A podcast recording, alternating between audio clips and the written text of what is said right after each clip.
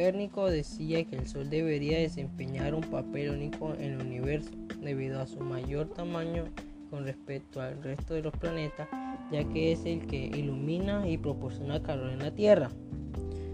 Debido a la Tierra, Copérnico observó que Mercurio y Venus tenían un brillo variable a lo largo del año, lo que parecía indicar que la distancia con respecto a la Tierra también varían y no era por tanto concebible que girase alrededor de la Tierra y sí que hicieran alrededor del Sol.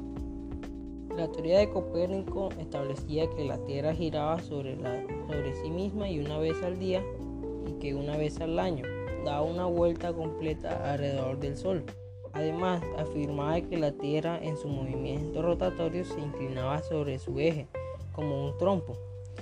Sin embargo, aún mantenía algunos principios de antigua cosmología, como la idea de las esferas dentro de las cuales se encontraban los planetas y la esfera exterior donde estaban inmóviles las estrellas.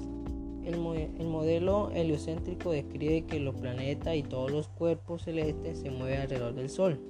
Y el modelo geocéntrico, por el contrato, describe que tanto Sol y como los cuerpos celestes del sistema solar se mueven alrededor de la Tierra.